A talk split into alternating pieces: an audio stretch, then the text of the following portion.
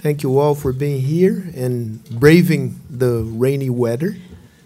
It's a kind of British, British, just to make you feel at home. we have a miserable but not so cold day in, in Sao Paulo, and uh, we were in desperate need of that because in, we are in the dry season, very polluted. So it's a very welcome uh, rain. So let me let me start by uh, thanking uh, Jacqueline de Bouton, the School of Life, for making this event possible. Uh, if it were not for you, Kate would not be here uh, this this morning. Let me also thank the sponsors of the Cardoso Foundation, whose logos are shown on the screen in front of me and in those behind me. So, um, Kate uh, is not only a, an intellectual with a very strong economic background, uh, undergrad and then master's from from Oxford, but also uh, a public intellectual. Uh, she has been senior research to Oxfam, and especially after the publication of the, her book, uh, done at uh, Economy, the seven ways, uh, seven ways Think like to think like a 21st century. economy. Okay, I got it. You got it. Uh, yeah, I got it. I got it. Um, has been participating intensely in, in the in the public debate, uh, and uh, as I was telling you, I, I think it's very opportune that you come to Brazil at this very time because your your topic, your concern is is our concern. Uh, so let me thank you so much for making the time to be here this morning with us. The floor is yours for about 45 minutes, uh, and then we can have a, a Q&A session. Thank you Okay, so thank you so much. I'm going to stand up. Oh, this isn't on. Is this on? It is, thank you. I'm going to stand up because I get very excited when I talk about economics and I can't stay sitting down. So thank you very much, Sergio, for this introduction, for inviting me here to this institution, and to everybody for coming along. I'm delighted. This is my first morning ever in Sao Paulo. So you are the first people of Sao Paulo I meet, and I really look forward to the conversation we'll have. I hope to inspire, to provoke, and to learn from you. So, yes, I'm going to talk about donuts and I'm going to talk about economics. I know that donuts are maybe not so popular in Brazil. So, let's talk about instead the little biscuit, the rosquinha. And I do know what that means. because it's not. I'm going to introduce you to the only donut or even the only rosquinha that is good for us. we don't have to eat it. It's an idea and it's the shape of the idea that matters. So, a decade ago, the president of France invited together some of the best economists in the world, the Nobel Prize winners, and asked them to come up with new ways of measuring the health of economies. And they tried. But their conclusion was this those attempting to guide the economy and our societies are like pilots trying to steer without a reliable compass. Joseph Stiglitz, Amartya. And this feels familiar. Today's policymakers at the beginning of the 21st century, I believe, do not have the compass that they need to steer our economies well. We need to reinvent. And it's true not just for prime ministers and presidents, politicians in parliaments, in boardrooms, in the media. The conversation of economics that is still had today, I believe, is profoundly out of date. It's not serving us. And we have to go to the roots of where the ideas of what the economy is and how it works came from. For me, those roots begin in places like this, in departments of economics the world over, in this country, in this city, in my country, in every country in the world. I believe there is a fundamental problem with the way that economics is taught and therefore practiced. And this is what we need to transform. Because in these departments, We are learning ideas that began with the founding fathers of economics. We've got here Paul Samuelson, John Maynard Keynes, Simon Kuznets, John Stuart Mill, Milton Friedman, Adam Smith. Brilliant men with original ideas in their times, but I believe their ideas no longer serve us. There's also something they all have in common they're not just dead, they're also all white. They're all men. And they all come from empire countries that believed there was always somewhere else to go. And I think this also profoundly shaped what they put at the heart of their economic ideas. And we must think again. The ideas that they put down are still at the heart of textbooks today and they tell us the answer to some questions that never actually get asked. Questions like what is the economy? And what is it for? And how does it work? And who are we? So I want to give you a whirlwind tour of the roots of some of these ideas and question them and reinvent them for the 21st century. We could have no better tour guide than this gentleman. This is Paul Samuelson father of the first economics textbook 70 years ago. Samuelson was a very clever mathematician, but he wrote a textbook for the masses. And he knew the power of writing the textbook. He said, I don't care who writes a nation's laws or crafts its advanced treaties, so long as I can write its economics textbooks. The first lick is the privileged one, impinging on the beginner's tabula rasa at its most impressionable state. yes, Paul Samuelson thinks your mind is a blank slate and he wants to lick it. And indeed, he has licked all of our minds with his ideas. So when Samuelson was teaching at Massachusetts Institute of Technology, MIT, in the 1940s, he was teaching men who had returned from war, who were studying engineering, and they were learning just a little bit of economics on the side. So he wanted to make economics easy for them. And when he drew a picture of the whole economy, he drew it looking like a radiator system for the engineers, like water flowing round and around between these pipes and being pumped in at the top. He called it business and public. Today we would call this the private sector and households. This was an important observation he made that money flows around and around. But the problem is, this diagram that he drew in the 1940s is still the essence of how we draw a picture of the economy today. It looks like this You've got the relationship between the household and business, households provide labor and capital. In return, they get wages and profit. They use it for consumer spending to buy goods and services. The money goes round and round, and so do the resources. Yes, there are some leaks into banks, into government, into imports, but it comes back in. So the way he drew the economy, it is a closed system, self-contained, self-circulating.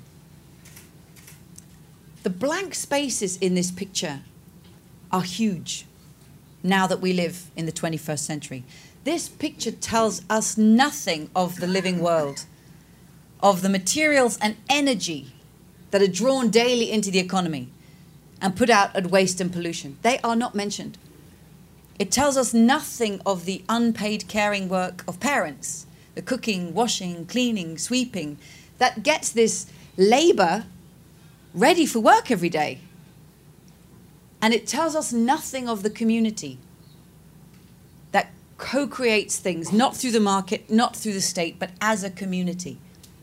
If the biggest picture we have of the economy at the start of the 21st century is silent on the living world, is silent on unpaid care, and is silent on the community, I think it is missing three of the most fundamental sources of our well being. What about the question of who we are? This goes back to Adam Smith. And Smith had a nuanced view of humanity. He knew that self interest is a powerful trait for making markets work, but that our interest in other people is essential for making society work. And he realized it's a constant balance between the two. But then along came John Stuart Mill in the 1840s. And Mill was a brilliant philosopher, but here he did something that was not very helpful. He wanted to separate philosophy from political economy. So he said, political economy does not treat the whole of man's nature, nor all of his conduct in society. It sees him as a being who desires to possess wealth. And right there, John Stuart Mill cut us in economics only considering us as a self interested being. He began the caricature of humanity that is today Homo economicus, rational economic man. And this character is never actually drawn in the textbooks, so I decided he needed a portrait, and he would have to look something like this. he would be a man, no dependents, standing alone, with money in his hand, ego in his heart, a calculator in his head, and nature at his feet. He hates work, he loves luxury, and he knows the price of everything. And this character, as students learn about him from year one to year two to year three of their studies, over time they say they more value self interest and competition, and they less value altruism and collaboration. So, who we tell ourselves we are shapes who we become. And what began as a model of man far too quickly has turned into a model for man, where we begin to mirror the traits of the model about us. If we're going to be 10 billion humans on this planet this century, we do not give ourselves a chance of thriving here together if we continue to believe this portrait of ourselves. What about how the economy works? In the 1870s, the economists of the day wanted to make economics a science as reputable as physics. They looked to the great of the day, Sir Isaac Newton, who had made himself famous for immortality with his laws of motion. And so when economists like William Stanley Jevons began to draw diagrams in economics, they drew them in the style of Newton to show that economics is like physics. They said, just as gravity pulls a moving object to rest, this is gravity pulling an object to rest. So markets and prices pull markets into equilibrium. They wanted to show a stability at the heart of the economic system. And this picture here is the beginning of the first diagram that students learn everywhere supply and demand. It is taught ubiquitously. The trouble is, markets don't fall into equilibrium, especially when it matters most. And this diagram puts the concept of price at the heart of our understanding of value. The real irony is that now, when we want to talk in the 21st century about damage to the living world, the death of coral, desertification, deforestation, climate change, economics offers us two words. Ah, yes, yes. You're talking about environmental externalities. Alarm bells should be going off in our heads. If we are going to talk in the 21st century about the death of the living world that is happening daily around us as an environmental externality, we already know this theory is falling short for our century. And if you want to see what it looks like in pictures, this is the best picture I could find in mainstream economics of the environment. It is the gap between these two lines. That is the living world, missing in the gap between those two lines. This does not serve us well. We have to reinvent. Isaac Newton discovered the physical laws of motion. And I believe the desire to be like physics sent economists off searching to create the economic laws of motion. And three of these have profoundly influenced all of our lives for the last 50, 60 years and still do today. And they're not true. The first one is a story about inequality. In the 1950s, the brilliant economist Simon Kuznets started to collect data on the UK, the US, and Germany. What happens to inequality in a country over time? He plotted the data on the page, and it looked like this. He said, I think I see a pattern. As countries get richer, first inequality increases, but then it decreases. And Simon Kuznets was surprised. He said, I did not expect to see this. I expected the rich to get richer, not the poor to catch up. He couldn't explain it. But by the time this picture was drawn, this upside down U, it took on a life of its own and it whispered out a message. If you care about inequality, don't try to redistribute because you see, you may slow growth. And look, look, growth even things up again. So we have to go through a period of austerity. This justifies austerity economics. It justifies trickle down economics, which is practiced still today. In 2014, Thomas Piketty came along and he went back and he looked at the same data with a much more data now. And he said, Kuznets was right. This is what the data showed. But he was measuring at a very unusual moment in history. He was measuring with the data from before the World Wars till after the World Wars, 1955. And war destroys the capital of the wealthy. And post war, governments invested in health, in education, in housing. So it was war and government intervention that bent this curve down. It was not the inherent workings of the market. But still, the power of this idea, the power of this picture lives on today in trickle down and austerity economics. And we need to debunk it and replace it with something better. Another curve. In the 1990s, economists looked at the relationship between pollution and growth, and they said, oh, it looks so similar, we're going to call it the environmental Kuznets curve. Look, it seems to be that as economies get richer, first, yes, there's more pollution, more more impact on the environment. But then, like a well trained child, growth cleans up after itself. Except as any parent knows, it doesn't, and it won't. They admitted we only have data for local air and water pollutants. We don't know what's happening with global pollutants. Well, we do.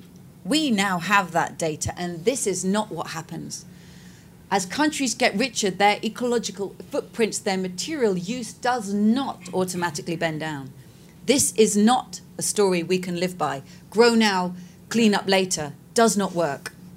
But these two were fantastic justifications for the third economic theory of motion, which is the idea that growth of GDP can and must and will be endless.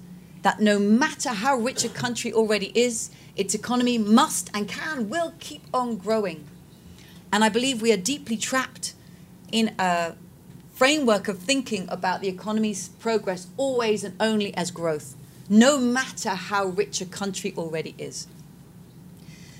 These images that I show you, they look so simple, they look almost harmless on the page. But actually, I think they have profoundly shaped the political economies of our last half century. Back in 1947,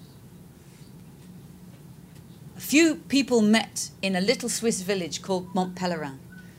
Milton Friedman, Friedrich Hayek, and others. And they said, We are going to create a new economic story. We call it neoliberalism. Now, their intention is understandable. They saw the rise of the Soviet Union and they feared the rise of the all dominant state. Hayek believed that if you give the state an inch, it will take a mile. In fact, it will take everything. So he said, you must absolutely minimize the role of the state. And they created this neoliberal theory back in the 1940s. They had to wait for 33 years before their theory was put on the international stage. They seeded it in think tanks, in foundations, in universities. And it was only when Reagan and Thatcher finally came to power in 1980s that these policies were put into practice. And I believe we have been living by the neoliberal story of economics ever since. It's a story that tells us that the market is efficient, supply and demand, equilibrium. So give it free rein. That finance is infallible. So trust in its ways. That trade is win win, so open your borders. And the state, every great story has a villain, so the state is incompetent. Don't let it meddle. Minimize the role of the state.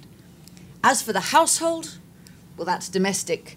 You can leave it to the women. The commons are tragic, economists are told, so sell them off. Society, as Margaret Thatcher said, there is no such thing as society, so we can ignore it. Earth is inexhaustible, so take all you want.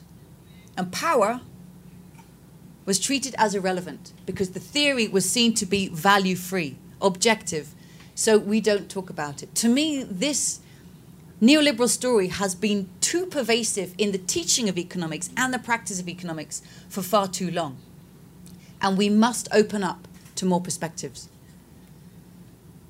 To go back to one of the great economists, John Maynard Keynes, economics is the science of thinking in terms of models, yes.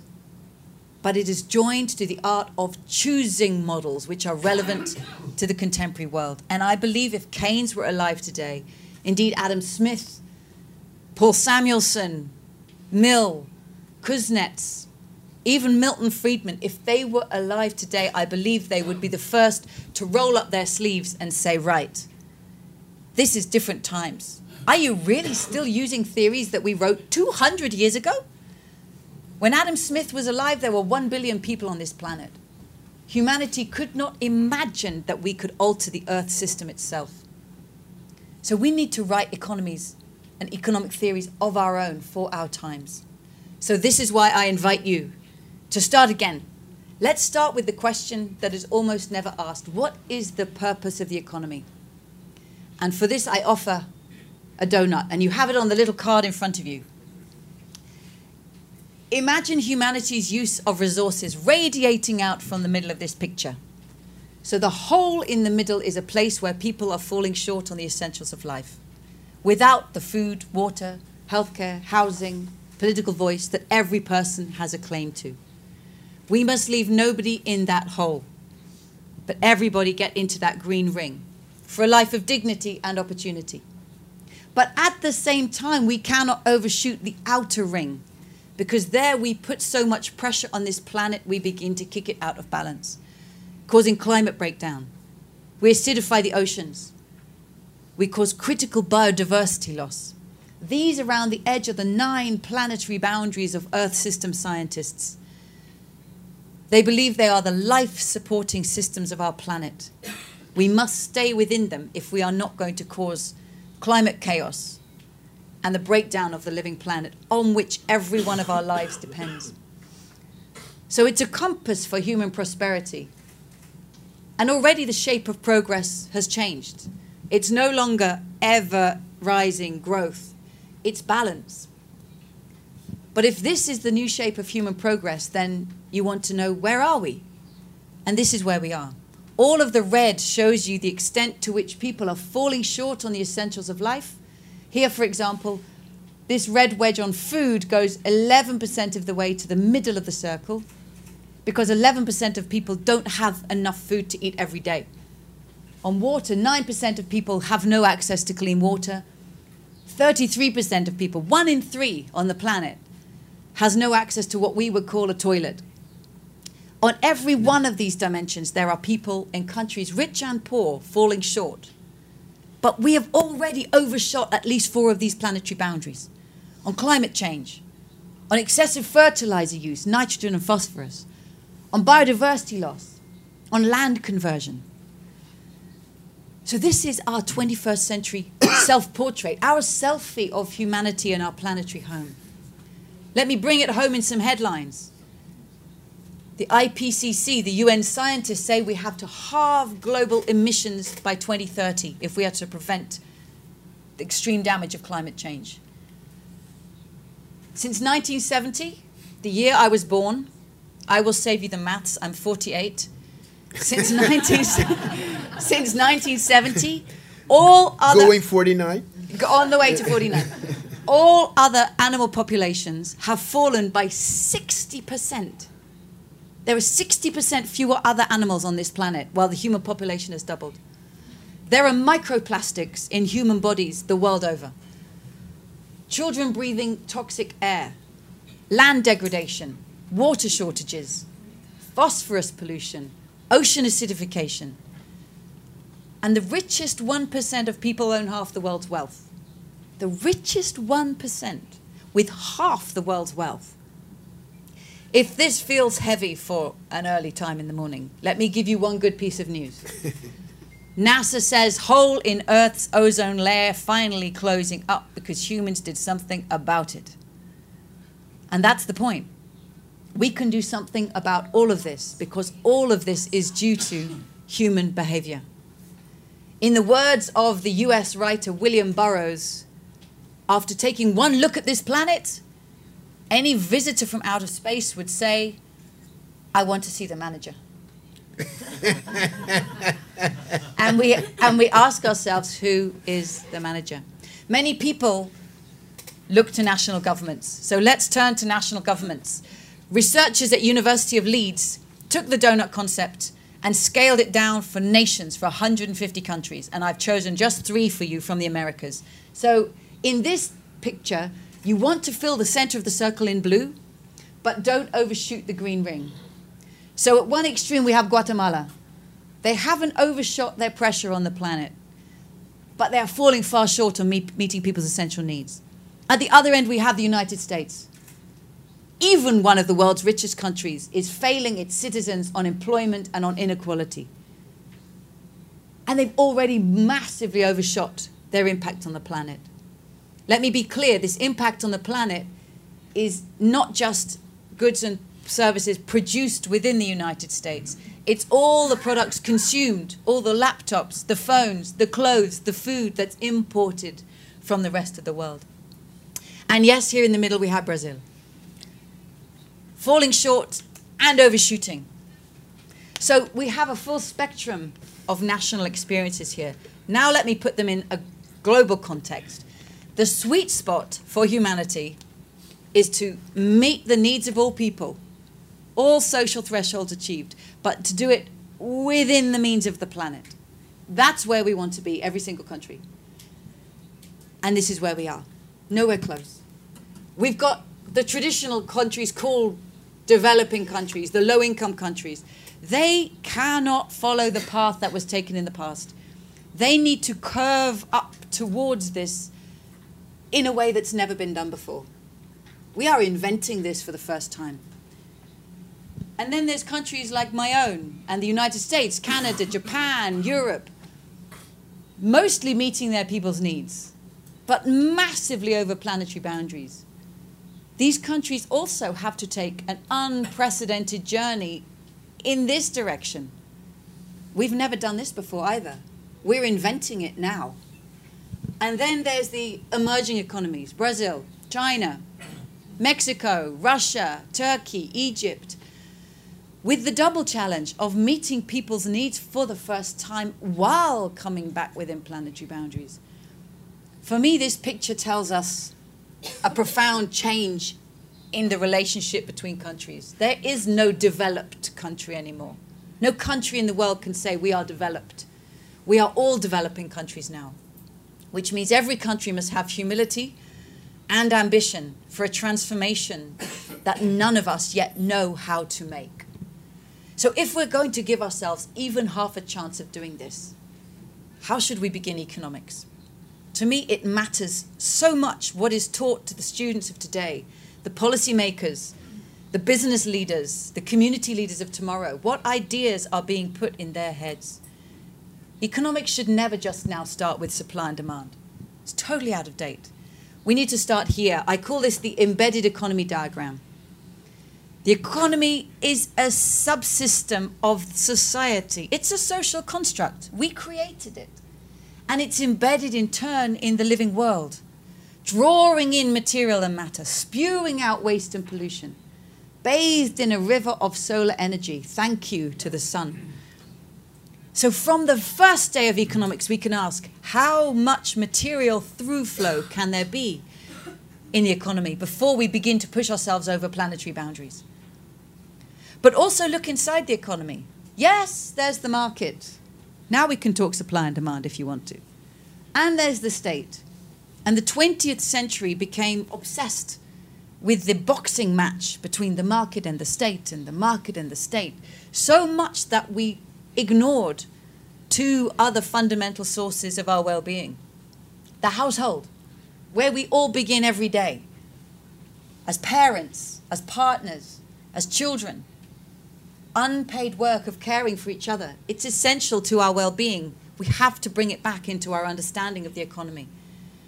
And the commons, where we co create things together. Wikipedia on the World Wide Web, a garden on the neighborhood block where you live, shared spaces made by citizens has a potential that's unprecedented this century.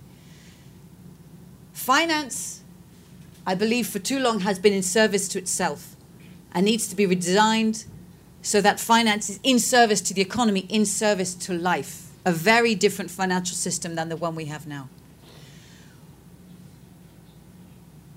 And if we start from there, then who we are in economics changes. When we start with the market, well, of course, we show up as rational economic man. Consumer or producer, we're always cooking or working or shopping, shopping or working or shopping or working. But if we embrace the household, the state, and the commons, we move from just this narrow me to the we that John Stuart Mill pushed away. We must bring it back. And then we have many roles. And if you look at these roles of the state, of the household, of the commons, to be a public servant, to be a repairer, a parent, a sharer, a protester, the skills and values that we need to do this well are quite different from these. We need to be able to move across all of this space. But I think, especially in the 21st century, we must rebuild these skills. So I have one tip for you. If you want your children to be good, in this space of we. Here's my tip don't let them play Monopoly. because Monopoly teaches you to win by hoarding property and extracting rent until you're the only player left in the game. That is so 20th century. Instead, play pandemic. Anybody in this room ever played pandemic? Mm-mm. Yes. Okay, we've got some pandemic in the room. It's a cooperative game. You play as a team and you win by collaborating with all to rid the world of disease so that everybody's left in the game. This sounds much more 21st century. And when I play this game with my children, I am so aware of how unskilled we are at collaborating. And I think, where was this in my education? This is the skill we need today. So, how can we get into the donut? By recognizing the economy is embedded in the living world, by recognizing the multiple roles of humanity and the richness of our nature. This is a picture of extreme inequality and extreme degradation of the living planet. And we will not get there if we believe last century's myths, because growth won't even things up again. And it won't clean things up again. We need to change the design of our economies. And I believe we need two dynamics in play to give ourselves a chance. We need economies that are distributive and regenerative by design. Let me illustrate what I mean. This is the linear, degenerative economy of the 20th century. In fact, I have my favorite hosepipe here. It's the hosepipe economy. We take Earth's materials, we stuff them in the pipe, we make them into things we want, and then we throw it away. Take, make, use, lose. This is what pushes us over planetary boundaries, and this is what it looks like. When we take again and again and again from Earth's sources, and when we throw our waste again and again and again into Earth's sinks, plastics in lakes and rivers, electronics in the neighborhoods of the world's poorest people, I sincerely believe that your children and my children, when they are your and my age, will say to us, Did you know about this? Did you see this happening ever? And what did you do about it? Because they will look at these archive photographs and see that this is disgusting. What we do to the planet, what we do to each other. We cannot keep living like this. We have to turn this linear, degenerative economy into a circular one. We have to close that loop and create a circular economy in which resources are never used up. They're used again and again, far more carefully, far more slowly, far more collectively. An economy that runs on sunlight and wind and wave power. Waste from one process is food for another. I believe it will be modular and open by design. Let me show you some examples of companies that I believe are beginning to put these designs at the heart of what they do. So, in the slums of Kenya, one of the places where there were no toilets, now there are, thanks to this enterprise, Sanergy. They built micro toilets throughout the community so that for the first time people can have dignity and health using a toilet. The waste is collected every day and turned back into organic waste, eh, in organic fertilizer applied back to the fields. So at the technical level, they are closing the loop of nutrients. It's a very smart business for people and for the earth. But at the human level, they're creating health, they're creating community. Here, at the other end of the technological scale, is a car company called Open Motors. If you buy a car from them, it arrives like this, like a wardrobe from IKEA. So good luck. They say if you know what you're doing, you can put it together in less than an hour. Like that. And you can, or take it to somebody who can, because the design of this is open source. How to assemble it and disassemble it is for anyone to see on the internet. It's a modular, open source electric car. And once this basic chassis has been made, then it can be customized for where it's being used, like this electric streetcar. To me, this is the beginning of the future. And here I have two smartphones I wanted to show because two smartphones, similar function, very different design. This is an iPhone. And if this phone breaks or needs upgrading, then I have to send it back to Apple because it's glued shut. They don't want anybody getting in. This is proprietary control. But this phone, this is a Fairphone. It's literally open and transparent. It says here on the back, yours to open, yours to keep. And you go on YouTube, there's a video that shows you how to open it, how to change the battery, how to upgrade it. It's modular by design. This is 21st century design. And we need to see this open design in all industries if we're going to have a chance of thriving. So, we all see these bicycles popping up in cities around the world, the idea of moving from ownership to service use. But of course, it has to come with the infrastructure that makes this make sense. In China, in the city of Xiamen, they have created the world's longest elevated cycle lane, and it goes underneath the motorway, so you even stay dry in a day like this in Sao Paulo. This is the kind of infrastructure that makes bicycling make sense. So these are three models of, of the circular economy closing the loop, modular design, ownership to service. And they're beginning to move us in the right direction, but it needs to become the mainstream way of doing business, not the unusual way. Everything needs to be generated in this way. So, regenerative by design, what about distributive by design? To me, this is the great opportunity we face. Because every single product that's made, whether it's a smartphone or a jacket or the food we were just eating, all depends on a source of energy a system of production, a means of communication, and a source of knowledge. And in the 20th century, these technologies were centralized by design.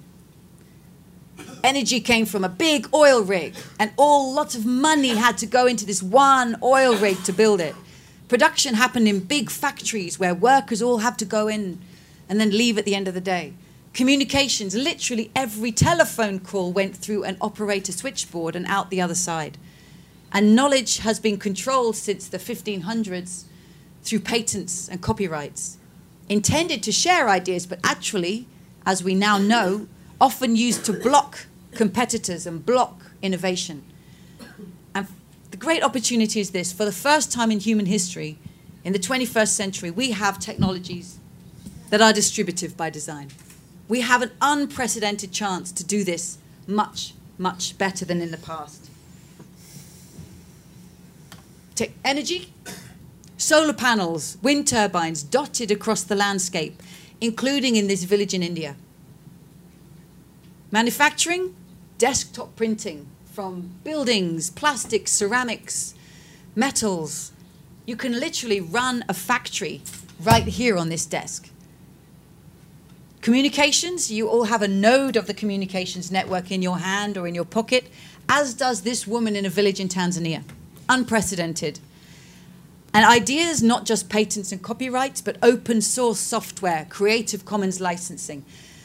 If we put these four technologies together, and we're only just beginning to imagine how we can do that, this creates completely unprecedented opportunities for far more distributive forms of production and ownership. If you wanted to see this starting to happen today, where would you go? Where would you look? I would take you to one of these places, a fab lab, where all these technologies are available, connected to open source designs worldwide. As the fab labs say, we share the recipes of how to construct our world. And they're using open source design and local materials worldwide. In Barcelona, Kamakura, Japan, Amsterdam, in Rio, I'm sure there are fab labs here in Sao Paulo. To me, these are the beginnings of the future. Now, you may say, well, these are nice play spaces for wealthy people. What's it got to do with everybody? If you're old enough like me to remember the 1980s, you'll remember the moment when the only people who owned a mobile phone looked like this. Whoops, they've gone. They looked like this. Right? and that is what the phone looked like. And remember in the mid 1980s, you'd say, What does a mobile phone have to do with development? Nothing. Impossible. Only the richest men in the world have this. And now it's in the, the hands of a woman in a village in Tanzania. I think we are at the mobile phone moment with the potential of Fab Labs. In fact, they are already popping up everywhere. Bhutan, in Kerala, India, Dar es Salaam, Tanzania, Lome and Togo. I used to live in Tanzania, so I feel I could chat to this boy. And I love looking at him and what he's making because the Fab Lab, the open source, the commons, has brought to him and to his brain his opportunity to learn a chance far, far faster than the private sector is going to bring it to him through education, far faster than the state is going to be able to bring it to him. So there is an amazing opportunity of bringing these open distributed designs in the commons and that is why we have to talk about the commons as a powerful sector of production in the 21st century. These are fab labs popping up all over the world, and they're growing exponentially. And the potential for what this together could do is distributive and regenerative manufacturing. Think of a city. In the 20th century, we had Pito cities, products in, trash out. And this is the linear degenerative economy. This is the hose pipe I showed you. But we are now with a chance to move away to what are called Dido cities. What comes in is data, what goes out is data, but the atoms stay. Let me make it very clear. You see this chair? Hang on. Oh, this is heavy. Come on, it's oh heavy. This is really heavy. Okay? Do you need help? No. No? No, no, no, no. I'm a strong woman. this is I'm heavy. sure you are. But atoms are heavy. They should stay locally. We shouldn't be shipping atoms all over the world. Atoms should circulate locally. But data, data can travel, it's light. So, this concept here, if I teach you one cool word today, it's cosmolocal production. You can say you heard it here first. cosmolocal production means materials recirculate locally, atoms stay. But data, information circulates globally. To me, that is the vision of industry that actually gives humanity a chance of thriving in the 21st century. And it's very, very different from the industries that we've inherited. So I offer you that as a vision. If you work in business, or work in NGOs, or work in universities, how could you help make these ideas actually part of the economy that we go ahead and create? So, I believe to get into the donut, We need economies that are regenerative and distributive by design because pursuing growth alone will not take us there. But still, this leaves us with the challenge of growth, and this is my last point. Mm-hmm. And it's the most profound challenge because we have inherited economies that need to grow, whether or not they make us thrive. They are structurally addicted to endless growth. Why? Through the finance, political, and social systems. The financial system is designed to pursue the highest rate of financial return. Banks create money as debt bearing interest, which must be repaid with more. And publicly traded companies are under pressure every quarter to show to their shareholders they have growing sales, growing market share, growing profits. This drives growth. It's a dependency within the system. We're politically addicted to endless growth. The G20 met in Osaka last week. No political leader wants to lose their place in this G20 family photo. But if their economy stops growing while the rest keep going, they will be booted out by the next emerging powerhouse. So, this is an international collective action problem. Every economy must keep growing to keep up with its neighbor that's keeping growing to keep up with them. This actually goes beyond economics. This is an international relations challenge about global geopolitical power. And governments want to raise tax revenue without raising taxes and a growing economy is the fastest way to do that. So we have a political lock in to growth. And then lastly, a social lock in. We've, we are the descendants of a century of consumerist propaganda. The nephew of Sigmund Freud, a man called Edward Bernays, he was very clever. And he took his uncle's psychotherapy and he turned it into retail therapy. He realized if he could connect our desire to belong, to be admired, to be loved, to the latest car or the latest phone or the most expensive house, he would convince us that we will always transform ourselves every time we buy something more. And he invented advertising. So we've grown up with our minds being captured by this desire of advertising. I wish I could invite him now, say, Edward, well done. it worked. Now join the other team. How are you going to undo this psychological addiction to shopping that you helped create? So, to me, these are the lock ins that we have to overcome. Because you see, in nature, nothing grows forever. This is nature's growth curve. Any biologist, ecologist, epidemiologist will say, yeah, things grow, it's a wonderful, healthy phase of life. I love seeing my children grow. I love seeing my garden grow. But then they grow up. If my children grew forever, they would literally not fit in my house. They could not sit at the table. They would no longer belong. We know this is nature. And the bizarre thing is, we've created economies that believe they can be the one thing that can buck nature's trend. Because anything in nature that tries to grow forever destroys itself or the system on which de- it depends. In our own bodies, we call that cancer. But when it comes to our economy, we think that's what progress looks like. So, this, I think, is the existential economic question of our times. We need to create economies that make us thrive, whether or not they grow. And how we overcome that growth dependency is our generation's responsibility to start asking, no matter how awkward that question feels. So, let us say goodbye to the founding images of 20, 20th century economics because they don't serve us. We must embrace ideas fit for our own times, ideas that I think even the founding fathers would want to be part of because they know our times are different from their times. I began with a lot of founding fathers who all had a lot of characteristics in common. And when I finished writing Doughnut Economics, I looked back at the ideas that had influenced me most, and I was really pleased to realize that the richest ideas had come, many of them from women. Mariana Mazzucato, a fantastic thinker about the importance of the role of the state. Elinor Ostrom, Nobel Prize winner for her work on the commons. Donella Meadows, mother of systems thinking. Janine Benyus, a brilliant biomimicry thinker. But these ideas also came from men and people who are not from empire countries, who were born in colonized countries. Amartya Sen, son of India, did not start his economics with supply and demand. He started it with famine and asked why can so many people not eat? Ha-Joon Chang, born in South Korea when it was called a third world nation, saw his country become one of the most successful in the world using policies that completely defied the neoliberal story that was taught. So economics is only enriched and improved when a more diverse group of people bring their minds to it, which we have to place hope in because none of us can see everything. We depend on the diversity of our perspectives to see the whole.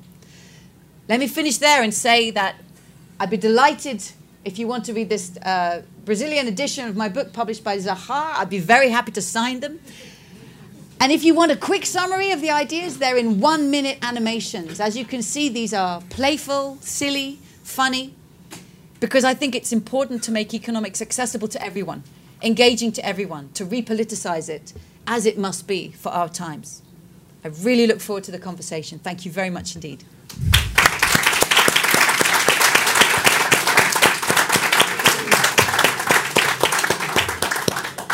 Okay, thank you so much. I think we are all impressed with your unique ability to to communicate complex concepts in uh, in images and and simple but powerful ideas. So thank you, thank you so much. So now, as we normally do, um, I'm going to take one or two questions at a time, or two or one. Two- two- uh, no, no, one- it's up to you. You decide on, on whether the question needs is to be answered or we can take two. You decide. So please, concise questions, and I'll take two at a time. And, and I really The- welcome criticisms and disagreements. and you and you can do it either in English or in Portuguese. Here, Hélio. And, and Hi, first of all, congratulations. I really liked your uh, explanation. In that graphics that you showed, all the countries, Vietnam has a position that it's really, if you look at it, it looks like it's the better Yes. positioning. Do you have an explanation? Did they do something right? So are they going in the right direction? Hélio. Uh, Thank you for a delightful talk. Um, my question is co- consumption is extremely concentrated. Maybe 25% of the world uh, population holds 75% of total consumption. And that is changing rapidly. About 70 to 100 million uh, mass consumers are entering the market everywhere, every year uh, how to deal with that within that system that you are proposing. Is that rapid enough in order to deal with the situation that we actually have? Uh, since UN is talking about 2030 as uh, having uh, as the limit to continue to grow uh, uh, concentration of carbon, for instance, how to go about that? Is education of children and youth does it play a role in what you're saying? You mentioned in passing, in passing, that there was a need for value change, and I can only see value changing if we deal with the education of children and youth. Since that was not mentioned, uh, Right. I'm asking you about. Okay. It's two questions that beautifully connect with this. I just wonder if anybody had a third question about this picture that I could add, or, or people have questions about other things. Okay, so let's answer those two. Brilliant, because they both happen to be about this one image. Let me come over here. So, Vietnam. It's definitely sitting alone, isn't it? Let me say one thing first before I say anything particular about Vietnam we mustn't read too much into the placement of any one particular country as this dot above this one, because we are only just beginning to learn to measure our world this way. So we can say that we'll look back in 10 years and say that was very crude data. Okay. So I don't want to read too much meaning into the and yet and yet yes they are separate and they're in different place. So why? Vietnam has certainly uh, been a more equitable country than many others, which might help explain why, for a certain income level, it's doing better on social foundations, right? But also, let's let's not make it seem as if uh, it's it's doing perfectly well because it's still very much falling short of meet, meeting people's needs. And I know within Vietnam, people would say, but because a lot of what Vietnam is making is being exported. So a lot of Vietnam's environmental impact of the factories in Vietnam is counted here. Okay? Because it's, say my jacket was made in Vietnam. The environmental impact of this jacket is counted here for me. Mm-hmm because I live in the UK. But it had environmentally damaging impacts here in this country. So it's partly about who we allocate the responsibility to. And if we drew the environmental impacts in the country where it happens, I think Vietnam would do worse on the environmental side. Yeah. To your question, uh, absolutely agree. So we have, so you said first, most consumption is in a very small proportion of the world. Here they are. And that's why they're here. That's why they're all over here, because the huge impact on the planet of the high lifestyles led here. And of course, it's connected. The impacts of these countries are undermining the chances of all of these through resource use, through climate change, water use. It undermines potential for others. Now we have an emerging global middle class, particularly here, partly in India because of the inequalities in these countries. So we have, and what really matters is which way these nations are going. This is just a snapshot. What we all really want to see is movement, right? What you really would like to see is which way are these bubbles going? Are they all going like this? Are any of them going like that? Again, we've only just begun measuring. We have only a snapshot. The next step is to create data over time to see the movement your question. The global, global middle class is emerging very rapidly. Are the changes that I'm talking about happening fast enough? No. No. Why not? There are many vested interests locked into the form of business that's made money for a lot of people for centuries. and the point I'm here to make is the, the mindset that we teach. So you say I didn't mention education, but actually, in a way, everything you're saying is about education of economists. Maybe too old for the level you want to talk about. I'm, what we teach, the mindset we teach to today's students, will determine whether the business leaders and the political leaders of tomorrow keep the economies going in this direction in a deeply destructive way, or they become the first generation with a new mindset that starts taking us this way. But I want to finish with your point about values because I talked a little bit about values the, the parent, the family, the state, the carer, the repairer, the sharer. That is where we do need to transform our values. I think those values lie in each of us already. And we often live by those values when we go home, when we step inside our front door, when we're in our neighborhood with our friends. We live by those values.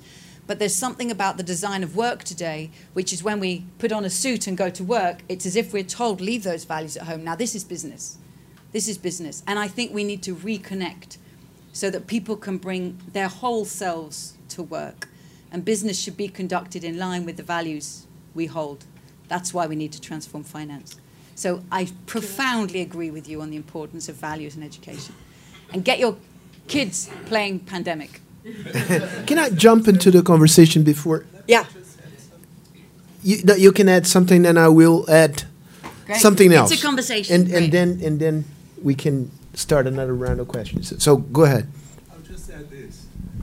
My perception is that uh, companies uh, are in a deep challenge in terms of having their assets stranded to a certain technology lock in. And that is a big, big, big problem to transform these companies towards a new system of re regenerative and redistributive uh, design. Um, what would be the solution for that? I, I, was thinking, for instance, would it be necessary for the state to accept that uh, the depreciation of assets at a certain moment in time would not go to loss directly, but would be distributed along the time in order to allow companies to feel comfortable to uh, depreciate immediately some assets and not having the impact on the on the their profit because of the impact on investors and companies will be uh, really uh, afraid to do so. What is your opinion? Can I add a somewhat related question to, to that one, um, i- which is the following? Um, someone said, "Well, you're you're you're right that uh, high levels of consumption in in those um, European and the U.S. Uh, uh, North American countries, um, very much concentrated there up until now, but you have to reckon to the fact that." Vietnam development is positively affected by that high level of consumption. In the, so if you drastically cut Ah, consumption in the developed world, this will mean a drag on the development of Vietnam and other uh, countries which are still in stages of development that do not allow them to provide enough social services to their so there are, there is a very complicated trade-off in in this in your in well I sympathize entirely Yeah, with yeah, you, yeah, but yeah. I'm just trying Okay. to add complexity great. Ah, complexity is great. Okay, Vietnam is currently selling jackets to these countries, uh, not just on the screen, but in reality on the world map. That is a long way. That's a lot of atoms f- going a long way. What's happening now is regional markets, right? Vietnam is a lot closer to this country. Yeah. And it makes, and actually, these countries have stagnant economies. They're not growing. The growth is here. And I think we're going to now see a rise in South South trade, as they call it, making a lot more sense economically and ecologically. Atoms should stay locally or regionally. And I think there's going to be new opportunities here. So I like the complexity that you're adding because often, often countries like my own justify endless growth by saying, well, if we don't grow endlessly, it'll be really bad for Africa. But at the same time, growing endlessly is really bad for Africa because we're undermining the planet on which mm-hmm. we depend. So, yes, there are deep complexities in this. To come back to the point on stranded assets, ooh, it's a tricky one, isn't it? Because pragmatically, I understand that point. Companies won't let go of their stranded assets. We should pay them off and let them move on. But we have to look at the politics of what companies have done for many decades. Not all companies, many fossil fuel companies who face the biggest stranded assets were the most active in seeding doubt, in creating chaos. Exxon, intentionally confusing the public, intentionally extending their capacity to invest in fossil fuels and preventing governments from acting. So the idea that they should have made so much money from extending this and now get paid for what they'll lose, it privatizes the gain and socializes the losses.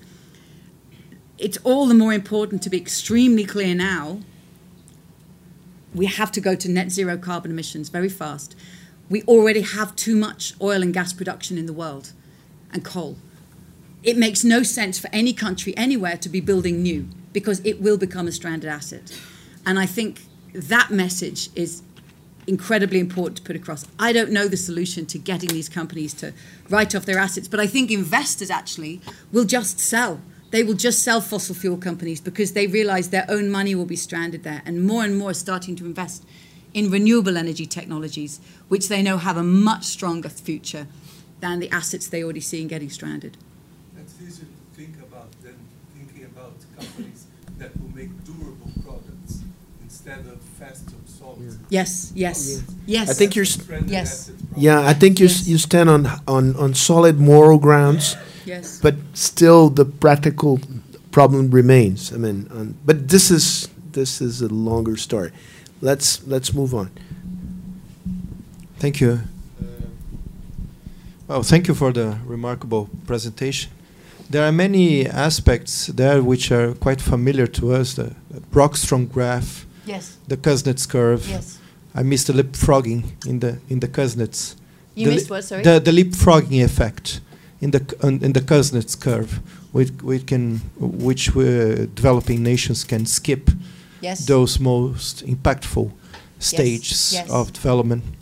And uh, Uh, coming from the background of, of, of the IPCC and these scientific reports where we discuss the tragedy of the commons and narratives to policymakers, uh, my question, uh, bluntly speaking, is what's the role of the state?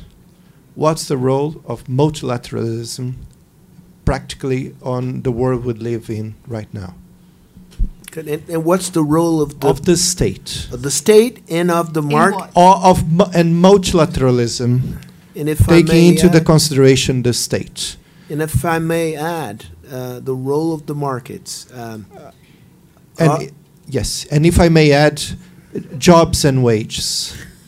This question's getting quite and big. yeah, and profits also. and I think this is enough now. Then we can. Okay. Can you take this one now? Yes, Yeah, sure. okay. So, this question is a great question. Mm. And that's why I would begin always teaching economics with this diagram. Because from day one, we can have this conversation. And it's political. We don't start with the market. You see, when we start with supply and demand and proving through a mathematical model that the market delivers the optimum, unless there's a problem, and then the state should step in. The state only when the market is failing. And then, even then, the state may fail. That's the old narrative. This says there are four ways of provisioning for our wants and needs and we can provide through all of them. Think of just even energy services. Many countries for a long time have had state run energy services. We have private energy services. Now, thanks to distributive technologies, the cost of owning a capacity to generate energy is so small, households can own it. We can move to the commons for the first time. And we also have households, the poorest households burn wood. So we can use all of these forms of provisioning, and there's always the question given the technologies, given the world's needs, which is the best mix of ways of provisioning to meet them? I think the state has a role not just as providing public services, but has a particular role of rebalancing the relationship between these four forms. You said crudely speaking, I'll put it crudely speaking. Second half of the 20th century, well, actually, more than that, longer. We have seen an excessive dominance of the market encroaching on the household. In the United States, I think uh, women get something like six weeks of maternity leave when a child is born and then back to work. And many nations, their state is regulating to protect the importance of household care for women and men, mothers and fathers, protecting the household from the demands of the market. We've also had the encroachment of the market on the commons, taking indigenous knowledge and patenting it, right? Classic move. Uh, encroaching on commons ideas and squeezing them. And I think we need the state to make space for the commons because of this unprecedented opportunity. But I think also the state is nervous about the commons. I see many governments are a little afraid to give people so much power to generate their own electricity, to create complementary currencies, to create open source knowledge. And that's a really interesting relationship as well. Of course, the value and the possibility of the state depends on its accountability. And now this is why economics is inevitably connected to politics. If we think the state is corrupt and ineffective, why would we want to give it a lot of space here? That's why I think people say, I, I'm a libertarian, I like the market, because they're fed up with an, the ineffective state. Where the state is effective and held to account, it can play a very, very important role in making this work best of all. So the role of the state, it deeply depends upon the quality of democracy and the quality of institutional accountability. Economics is political. Okay. Who else? Dimitri.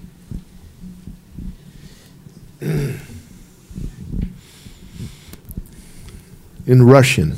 Yeah, definitely. Uh, well, thanks a lot. My question is, uh, in, this system, how do you see the change of the role of money and the concept of money, and l- link to that the shareholders' value if you talk about the markets? Because we operate on a very monetary basis when you talk about economics, for measuring, for measuring impacts, for measuring values, and also it becomes the means per se. as, as well. So how do you see the change in the the concept and role of money? Uh, that question goes to the heart of everything. I think just as the as, as our institutions is designed, money is a design. It's a social construct, and it's really important that we even begin to realize that.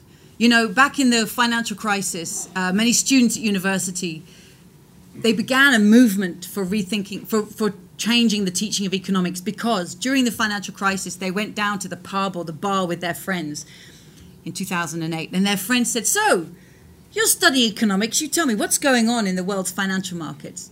And the student said i didn't know because the models we studied didn't have money and banks in them. Money was treated as neutral which is crazy because money is an incredibly powerful engine of dynamics itself so for me, the most important thing to realize about money, number one, is it is designed. And there are different designs of money possible. We have to always ask about any form of money. First, who has the power to create it?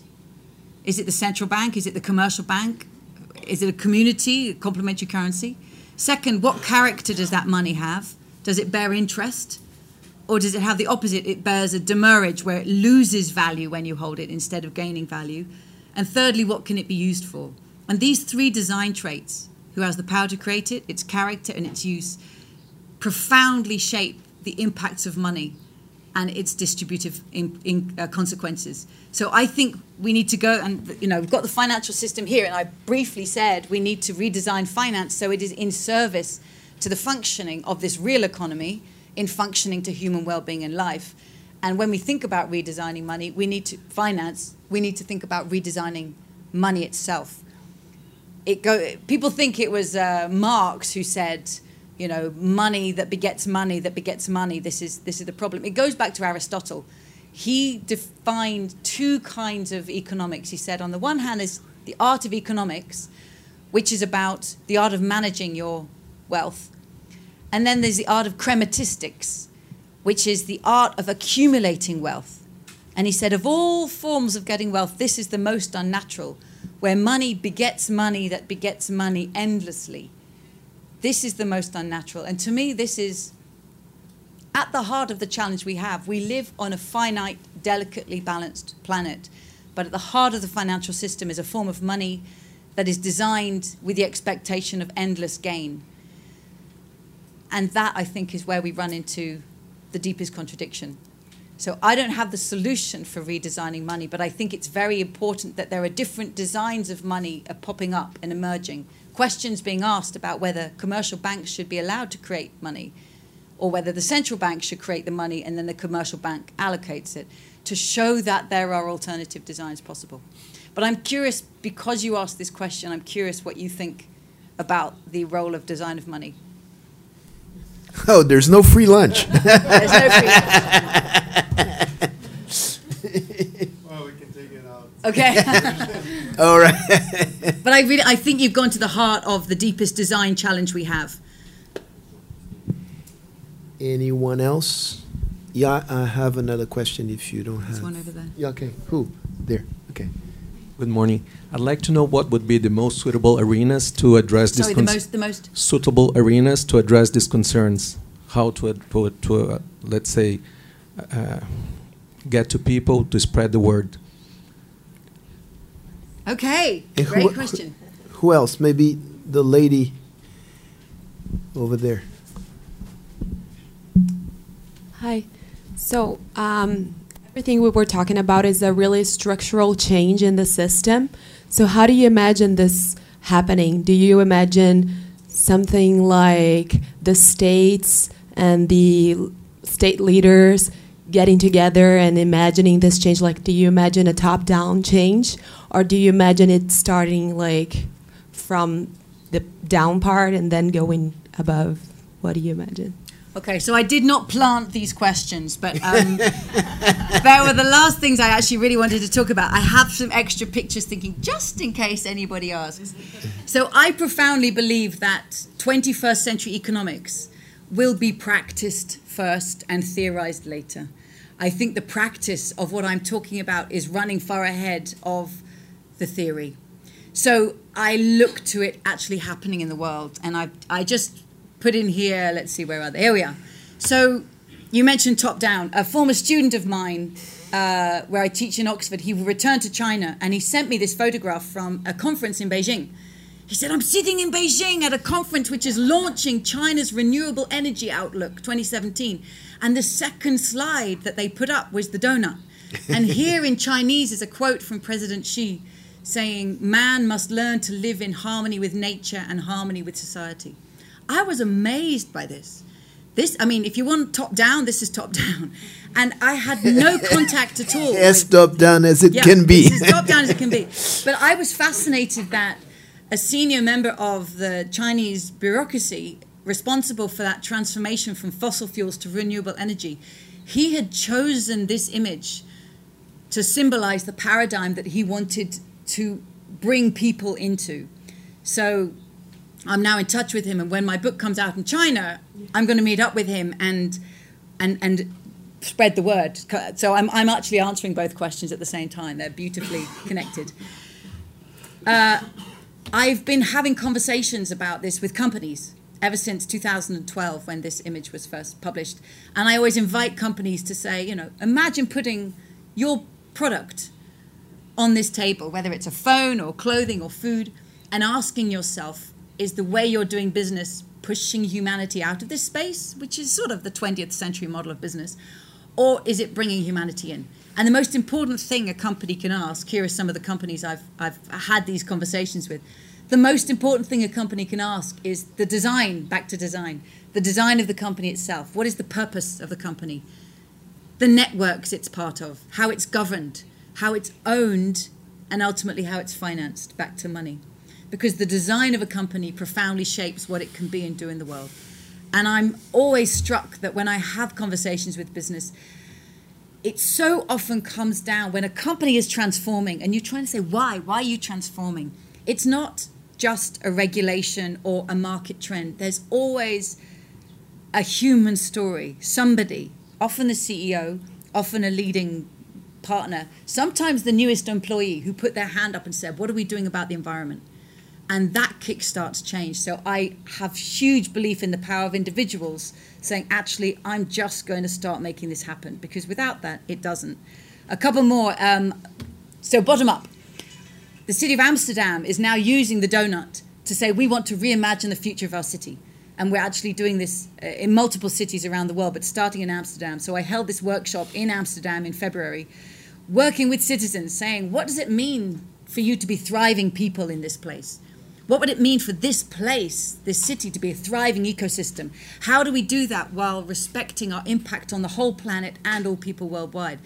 And it was a very, uh, this was a great, exciting moment for me because people were having really lively conversations. You can see the look in the faces, and you know this tool is helping people.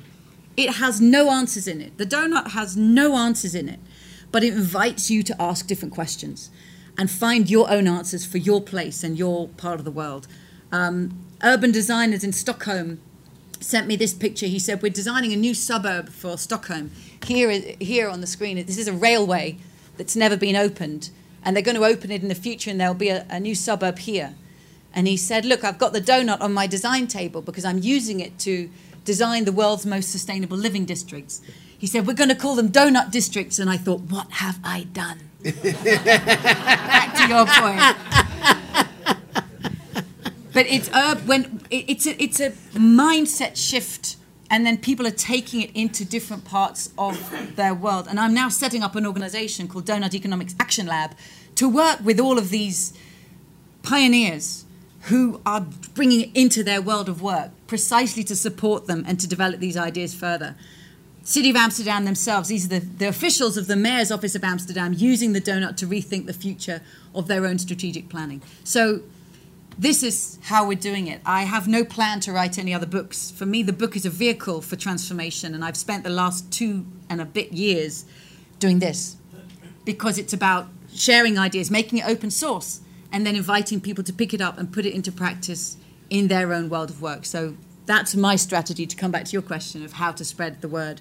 Make open available videos, create the Doughnut Economics Action Lab, and co-create tools with people who actually wanted him to put it into practice. We'll practice economics first and theorize it later.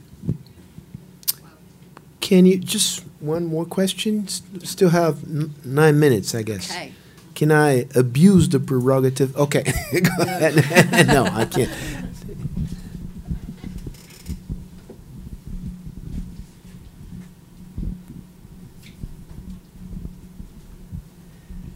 Hello, thank you. I am a researcher, and um, just a uh, last question: Are you optimistic about this? No. no. And actually, I say, don't be an optimist if that makes you relax. oh, it'll be okay. People are ingenious. We have technologies. We've solved problems in the past. It's okay. Calm down. No, if optimism makes you go there, don't be an optimist. But then, at the same time, don't be a pessimist if that makes you give up and say, it's too late. We are too many. It's too hard. It costs too much. Because if you become a pessimist in response to that, then it will be true. And everybody just retreats and gives up. So don't be an optimist if it makes you relax. Don't be a pessimist if it makes you give up. Be an activist, or rather, an activator. Because each one of us is very influential in our networks. I was in Vienna recently, and uh, after I gave a talk like this, a, a group of school students came up to me, and a young woman, she said, I really wanted to ask a question, but I'm only 17. and I said, What's your name? Clara. I said, Clara, next time you put your hand up and you say, My name is Clara, I'm 17. I promise you the room will listen to you because everybody knows that this is your future. Your youth is your power. And by the way, you can connect with all the other 17 year olds in a way that this 48 year old cannot touch. And even prime ministers cannot touch. Greta Thunberg has inspired the youth of the world in a way that an adult never could touch. So we all have networks as a parent, as an employee, as a CEO, as a politician, as a neighborhood member, as a friend, and we can activate in the way that we can do that. So that's my approach. I'm an activator. One last question. Do, do you see change happening in the mainstream of economics? Or not? I, just came to my mind the last book published by Raghuram Rajan, who was, well, belongs to the mainstream, um, an economist from Chicago. Uh, he teaches at this business school of Chicago, has been uh, governor of the Central Bank of India. And if my memory serves me well, his last book was the missing, uh, the missing community, the missing pillar, communities and something. So just No, no, but say again. What the t- something like the missing pillar. the missing pillar, community. It was the the the word is community. The, the thing is not market. Uh, it's not only markets and and and the state, but economists should take into consideration the role of communities in in development. Um, so Okay. thi- this Okay, is just an example. Ju- Just an, but do you see change happening in the mainstream? Okay. Because all the economists you've mentioned uh, do not belong to the mainstream. Mm. Absolutely. Yeah. So let's start with this example. Say, fantastic. You've realized that the missing the missing element in Yeah. economics is community. By the way, it might be the living world too. Maybe that's your next book. Mm-hmm. Uh, I would say, great. Now, I want to ask you if you teach Econ 101, what's the first diagram you're teaching? Please don't tell me you're still teaching supply and demand. Because if you start there with the market, then your community will always be missing. Mm-hmm. Please tell me you show an image of the economy within the living world, within society. So the danger within the mainstream is that these are little add-on things, but the Right. core teaching doesn't Remains change. the same. My book is is explicitly aimed at transforming economics. But of You all call places, yourself a renegade economist. Yes, I do. Yeah. I do. I was. I'm too embarrassed to call myself an economist because most people say, "Oh, I think I'll go and talk to somebody else." so, my book is aimed at transforming economics teaching. Of all the invitations I've had over the last two and a half years in universities, architecture departments, urban studies, sustainability studies, political science. Economics is the one that doesn't want to open the door. And I don't knock on shut doors. I go where the energy is. So I'm really fascinated that the economics are, I think they're actually very threatened by it. These are not my crazy ideas. I'm bringing ideas that have been around for decades, some of them for centuries, and they are building up to be irresistibly useful. But I think there's a, a, a, resistance in the middle of the profession because its professionalism has been built upon a very narrow set of models that mm-hmm. actually fall over when you recognize the economy is embedded within a living world. Mm-hmm. So the changes are far too small and far too slow. And I'm, what I am in, encouraged by is the student movement that I mentioned within economics departments, the students who themselves know that they are not being taught a syllabus, a mindset that's fit for their future and they are demanding that transformation. So I think that when mm-hmm. I see change in what's being taught, it's coming only as a result of this pressure. Mm-hmm. So sometimes the economists say to me, you know, you're you're uh, exaggerating, or come on, you should do this in a more academic way. Change doesn't happen like that. Mm-hmm. Change happens from pressure, from awkwardness, from uncomfortableness that then makes people decide, actually, we're going to own this and we're going to change the syllabus. So I'm going to keep putting this pressure. And it, it kills me actually every time students come up to me after I give a talk, their face looking a little bit white and shocked. And they say, But the old economics you were talking about, that's what I'm learning. And they realize that they're trapped in this old system. So it's not changing anything like fast enough. And I think economics is um, an arrogance. I'm going to be very honest. I think there's an arrogance in the discipline that thinks it can just change a little bit and too slowly, and that won't serve us. For the records, I'm not an economist myself. so let me finish by saying, long live Doughnut Economics. There can no, there can be no better purveyor of this idea than you, Kate. Thank you, thank you so thank much. You thank much. you so much.